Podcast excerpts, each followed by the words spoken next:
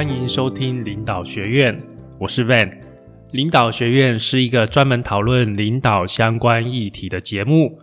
我们的目标是让社会更多领导力，让世界更美好。今天是第十三集，我们要来讨论：给钱就是最有用的激励吗？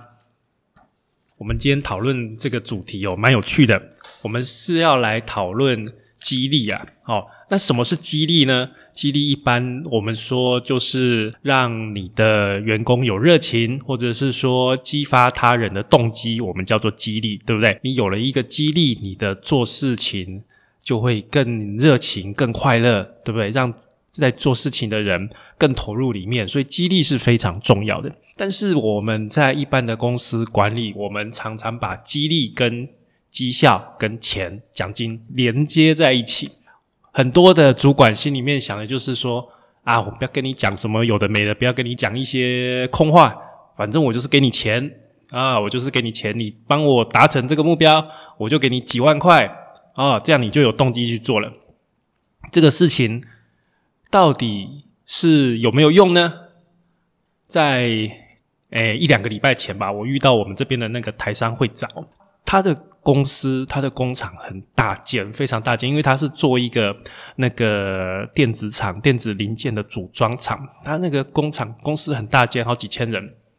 然后啊，它就是最基层的一个那个操作员，大概是三万块钱。那我们公司是很小间的，我们公司大概五五十个人左右嘛，很小间，然后传产，然后里面的那个设备就是比较老旧，因为都二十年的一个设备，那真的你进去一看都是比较老旧。然后啊，我们的薪资操作员大概是两万块，可是呢，台商会长就在跟我讲说，他觉得他虽然就是他的工作环境，他们公司的工作环境非常好。啊，有冷气，有空调，然后，然后环境也很明亮，就是一个非常舒服的一个环境哦。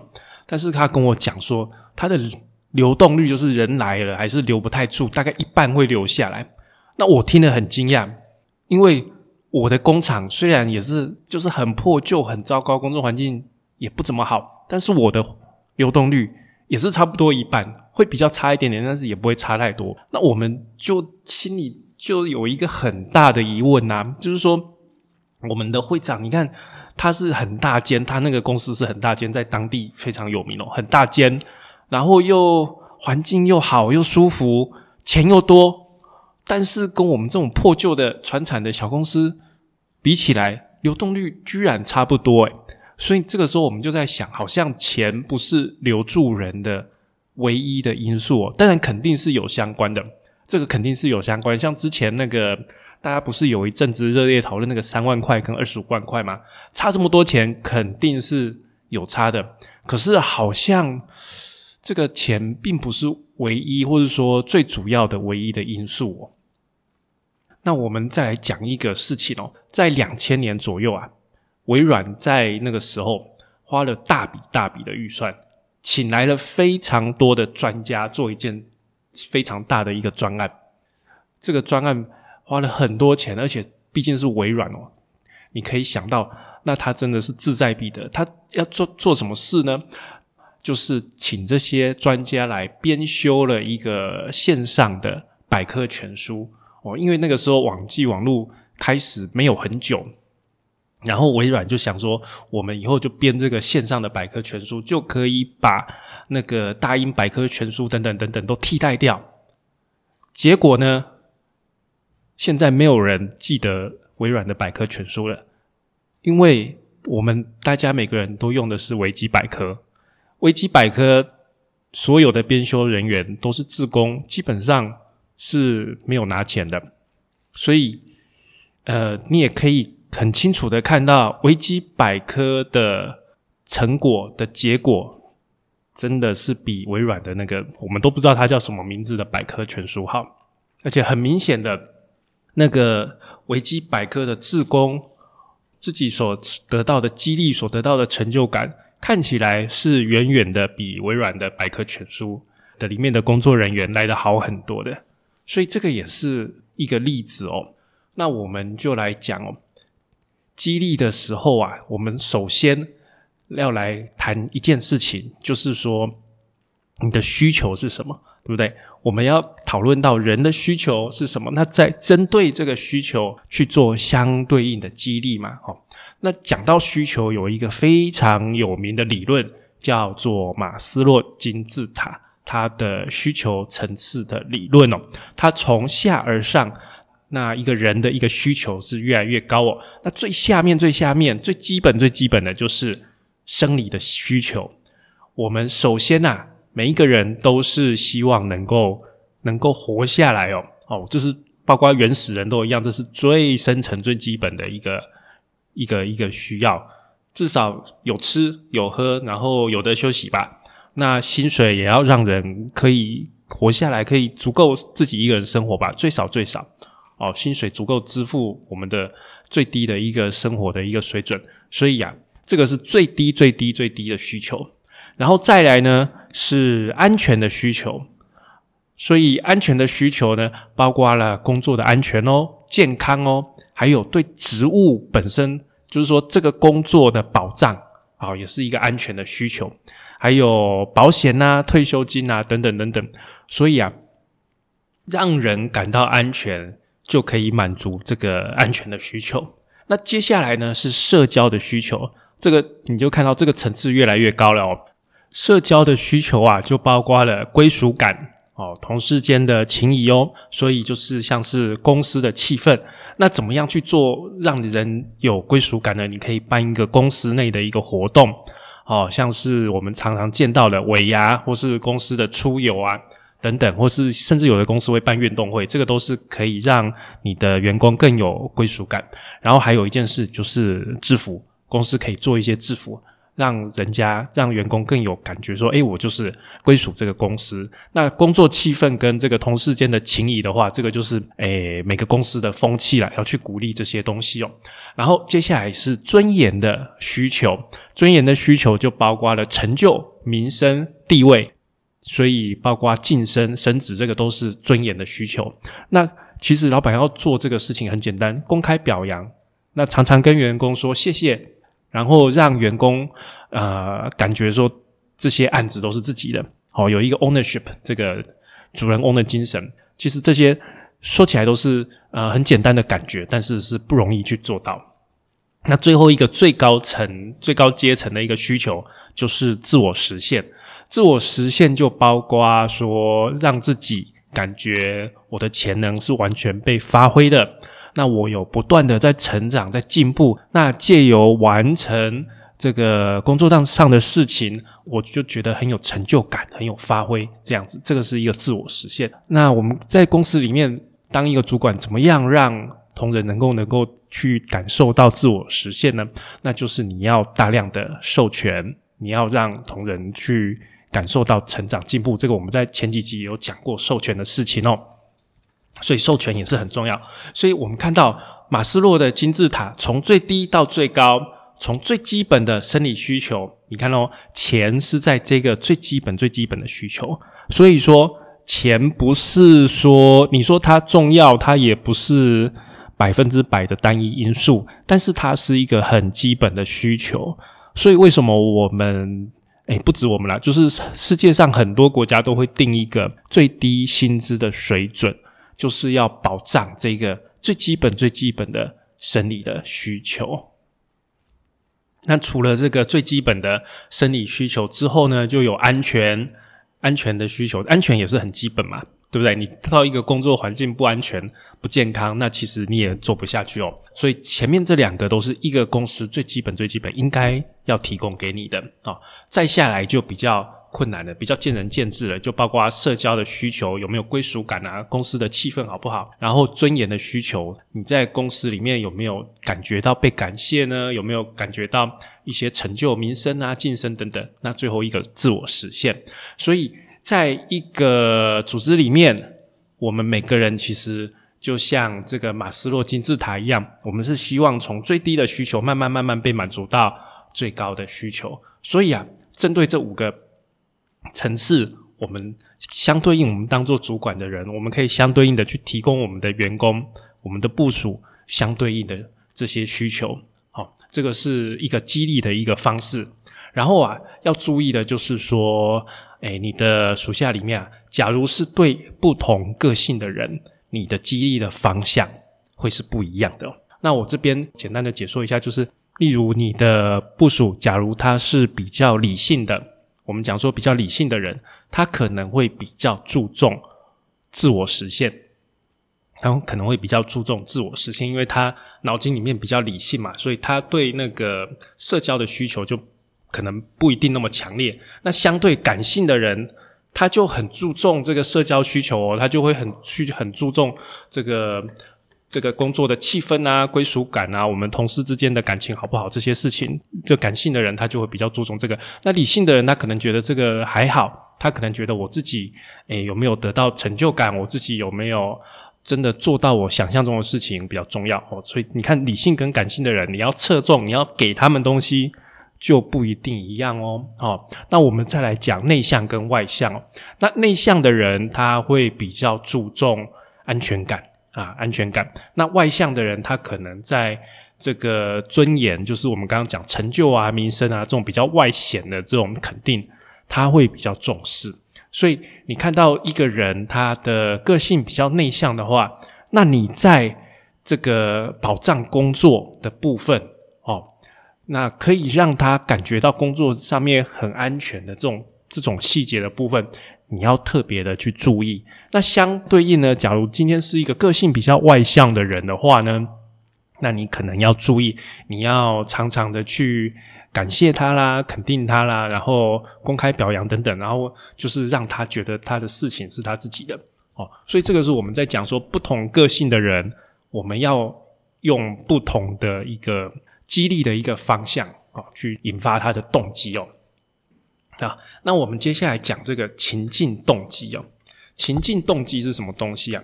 情境动机它分为三个步骤啊，一个是前提，然后第二个是行为，第三个是结果。哦，那就像是你如果在开车的话，你如果在开车的话，前提就像是红绿灯或是限速。假如你在高速公路开车，高速公路的那个牌子写限速一百，那你会开多少？一百吗？不是，不是。我们大部分的人，呃，如果没有塞车的话，我们大部分的人会准准开在一百一，因为我们很清楚开在一百二怎样会收到罚单，大家都很清楚，开开到一百二一定会收到罚单，所以那个交通号志啊，那个标志写的一百。这个速线一百就是我们讲的前提，那我们大部分的人呢会开在一百一，这个是我们表现出来的行为。好，那假如我们开到一百二去收到罚单，这是一个结果。所以你可以看到哦，前提因为这个前提产生了这些行为，那因为这个行为而导致了这个结果，所以这个是三个步骤。那我们要讲什么呢？我们就要讲说，就是工作上啊，你假如要让你的部署去做事情的话，你最好是尽量有像这些高速公路的速线一样，尽量让他们有一些前提，让他们知道根据这些前提，他们需要去做什么行为。所以啊，最好尽量让他们的绩效能够以视觉化的方式呈现。我们说文字不如表，表不如图，尽量以图表的方式呈现说他们目前的绩效，让他们知道。好，那那个目标最好也是同仁自己去定，他们就会怎样自己去修正他们的行为。那对于行为来讲啊，好，就是说我们刚刚讲完前提嘛，前提完表现出的行为，那。行为之后，我们主管要给同仁做一个回馈。那回馈有几种方式。第一个就是说，诶，你做的很好，我要肯定你，然后加强你继续往这个方向做这件事情。这个是第一个，是肯定的加强。然后第二个就是比较中立，就是什么都不讲，就是啊，你这样也好，不这样也好，就什么都不讲，不特别去讲。第三个就是惩罚了，我就说，诶，你这样做的很差喽。好，那这三个回馈哦。我们尽量用第一个肯定加强的方式去鼓励正确的行为，那尽量少用惩罚去否定不正确的行为。虽然哈，大部分的主管都是反过来的啊，大部分的主管都是尽量的用惩罚去否定不正确的行为，然后反而是少用肯定去鼓励正确的行为。哦，这就是所以我们这个社会领导力并不是太好的一个原因，就是很多人照着去领导人，那他的这个领导的行为是是可以改进的，好不好？是可以改进的。那其实每个人都不喜欢自己被认为是不正确的嘛，对不对？这个很显然的道理哦。所以你要回馈给部署正面跟负面，哈，就是说你反馈的时候是鼓励跟惩罚的一个行为的比例大概是八十比二十，就是你五次里面四次肯定，一次否定，你也不要全部都肯定，你也不要全部都否定。有一个实验是这样哦，好，这个好像在瑞士吧，就是。诶，下课之后，学校下课之后有一个安亲班嘛，哈，那父母要到安亲班去接小孩。那一般来讲，几乎全部的父母都不会迟到。但是啊，这个安亲班突然有一个新的规定，他们想要，他们想要做一个实验。新的规定就是说，哦，父母你迟到来接小孩的话，要罚钱，要罚钱。但是啊，结果出人意料之外，这个结果反而是父母。很多父母开始迟到了，你会觉得很奇怪吧？诶，明明之前没有罚钱，你可以准时到，为什么罚钱了之后，反而这些父母开始迟到了呢？因为这个这些父母啊，他们心里会觉得说，我已经付钱了，那表示我已经可以迟到了，我已经付钱了，我有这个权利，我就是花钱买这个权利，我可以迟到了。而且后来啊，即使把这个安亲班把这个罚款去除掉。但是也已经没有办法恢复，就是过去过去那样那样子的不会迟到一个情况了，因为这些父母已经不再重视罚不罚款了，反正就是会迟到了。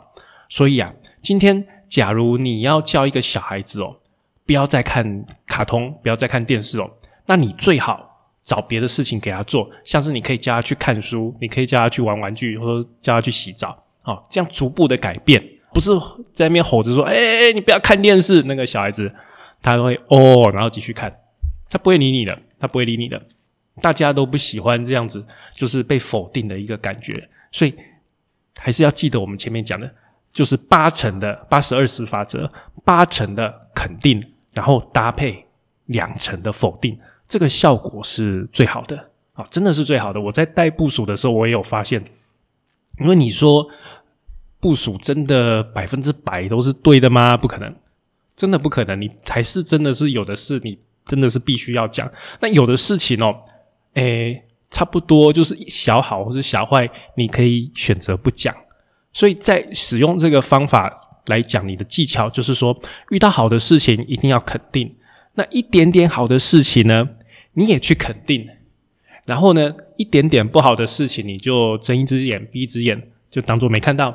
也不特别讲啊，那真的是比较重要的事情，他做的不好，或者是说有一些事情，你觉得必须要事先提醒、预防后面有更严重的一个后果，然后这个时候去讲，他就会比较重视，因为他知道你这个主管其实很少讲他的过错，很少叫他要改进什么东西。那今天你一讲，就表示说你是真的。很重视这件事情，那他会很很认真的去看待。那相反的呢？假如你每天都在找他查，他只会觉得说：“哦，又来了，根本就是针对我嘛，对不对？”只会有这种感觉，所以他也只会怎么样，跟你敷衍了事，不会真正的去改善，那也不会针对真正需要改善的东西去做努力。好，所以这个是这个一个激励的一个重点，一个方式啊，哈。好，那最后啊，我们来开始讲我们这个激励，还有分两种激励的方式呢。呃，有分内在激励跟外在激励哦。那外在激励，简单的讲就是钱，哦，就是。根据你的绩效给你的钱，这个方式我们叫做外在的激励，因为是外在的嘛，或者说其实不不一定钱啦，像是学生的话，可能是考试的分数啊，或者是给你一个升职啊，这种就是外在的一些肯定哦。那其实外在的激励它不是没有用哦，它不是没有用，我直接讲结论，它有用，但是是很有局限性的。什么意思？很有局限性，就是说，假如你这个工作是很明确、很狭隘的工作内容，那会有用。比如说，你今天只是要做我们以前，哎，以前那个年代常常做那个家庭手工艺，有没有？好，古代常做这个家庭手工艺，例如说，我们要装这个圣诞的灯泡，这种很重复性、很机械性的一个一个动作，然后呢？你给他很明确的一个目标，说你一个小时装几个电灯泡，我就给你多少钱，那真的会有用，因为很明确嘛。你就是装越多，也不用想太多，我就一直装一装，一直装一直装，一直装，我就是越装越多，我就钱越多嘛。那我慢慢的装，慢慢的装，慢慢的装，我钱就变少。那这个也没有什么需要动脑筋的地方嘛。所以像这一种，好，这种 case 就很适合用外在的激励，但是啊。对于需要创意去解决的这种问题哦，用钱不但没有帮助，反而会阻碍哦，反而会阻碍哦。那这种时候啊，就要用内在的激励。那我们来想一下哦，今天呐，也不是今天，以前呐，在做椅子的时候啊，是由一个木匠从头到尾把这个椅子做好，然后做完了之后呢。啊，可能两三百年前做完了之后，他会在椅子上刻他的名字，说：“啊，这个椅子是我做的。”但是呢，后来工业化啊，工业化革命之后啊，在工厂的生产的椅子里面呢，每一个工人他就只做椅子的一部分，像这个工人他就只做这个椅子的椅脚。那你觉得做椅脚的工人跟这个好几百年前做整把椅子的木匠？哪一位会比较有成就感呢？这很显然吧，很显然是木匠比较会有成就感嘛，对不对？你亲手把一个椅子把它整个做起来，从头到尾都是你做的，你还在上面签名，好像是你一个大师的艺术品一样，对不对？你会很有成就感。所以主管可以去调整工作的内容，让我们的部署来尽量的能够看到。更全面，这个工作的更全面，这个专案的更全面的地方，会令他更有成就感，因为他不再是那种不知道为谁而战的那个那个情况啊。那我们就可以讲啊，就是内在激励的重点有三个：第一个是自主性，然后第二个是掌握性，就是这个工作是你自己，你觉得是自己去完成的。你要做什么都可以，那我用自己的方式去完成它。那第二个，就这个工作的范围我都能够掌握。然后第三个，你很清楚这个工作的目的。所以啊，这个这三个是一个内在激励的重点哦。就是说，我要怎么样做，那是我的事情。然后我整个案子都是我可以掌握，就是全貌我是清楚的。而且呢，这个案子的目的我也很了解。那这样子。它会形成了一个内在的激励啊。那个 Three M 哦，Three M 是一个很有名在创新上面很有名的公司哦。它有一个工作的一个规定，就是每个员工的百分之十五的工作的时间可以用来研发自己的创意。那不管这个想法是不是对公司是直接有利的，就是你你想到一个点子。你可以，例如说一天八个小时，你可以花可能一到两个小时去想这件事情，去想这件事情。那这件事情对公司有没有直接的效益呢？没有关系，没有关系，你就去想。其实实验有非常多的点子是从这个政策而来的。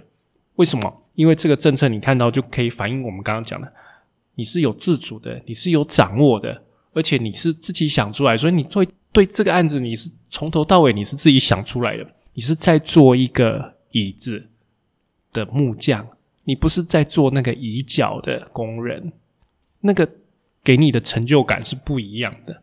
其实 Google 也做这件事情。我们今天所用的 Gmail，我们今天所用的 Google Map，很多的功能都完全不是 Google 从上面的主管命令下来叫他们的属下去做的，是那些员工在他们的闲余时间。自己发展出来的专案，所以这个呃内在激励的的概念是非常重要。对于今天今天我们在二十一世纪了，我们不是像那个可能十九世纪末或二十世纪初期那个刚刚工业革命完那个时候，人类的工作内容哦比较单一，比较重复，所以那个时候外在激励真的很有效，真的很有效。但是很遗憾，我们的管理学从那个时候到现在的进步幅度并不是很大。现在这种类型的工作已经早就被电脑、早就被自动化取代了，对不对？很多都被取代了。我们最近才在讲说，那个出版业，就是以前卖书的书店，卖书的书店，先是被网络上的书店取代。网络上的书店之后，可能就是整个实体书会被电子书取代。所以你看，过去那种单一重复的工作，在未来几乎不存在了。依靠这些工作生活的人们，很抱歉，就是你一定要赶快去找其他的技能，因为我们在二十一世纪，我们需要的是创意，我们需要是脑力。去很认真的去思考、去想，这是我们跟电脑不一样的地方。所以你要在这样的工作环境去激励你的员工、激励你的部署、激励你的同仁呢，必须要让人从内在的根本认同自己所在做的事情，需要用内在的激励，而不再是像过去一样，是单纯用钱。当然，我们还是不否定啊，你钱一定要到位，好不好？一定要到一个最基本的一个。一个水准，在水准之上，你在水准之下，那当然没有什么好讲的，好吧？我们的意思说，在一个能够生活的水准之上，提供内在的激励，真的是会让我们现代的人的工作更有意义、更有意思。好，那我们今天这一集讨论的激励就到这边结束喽，谢谢各位，谢谢。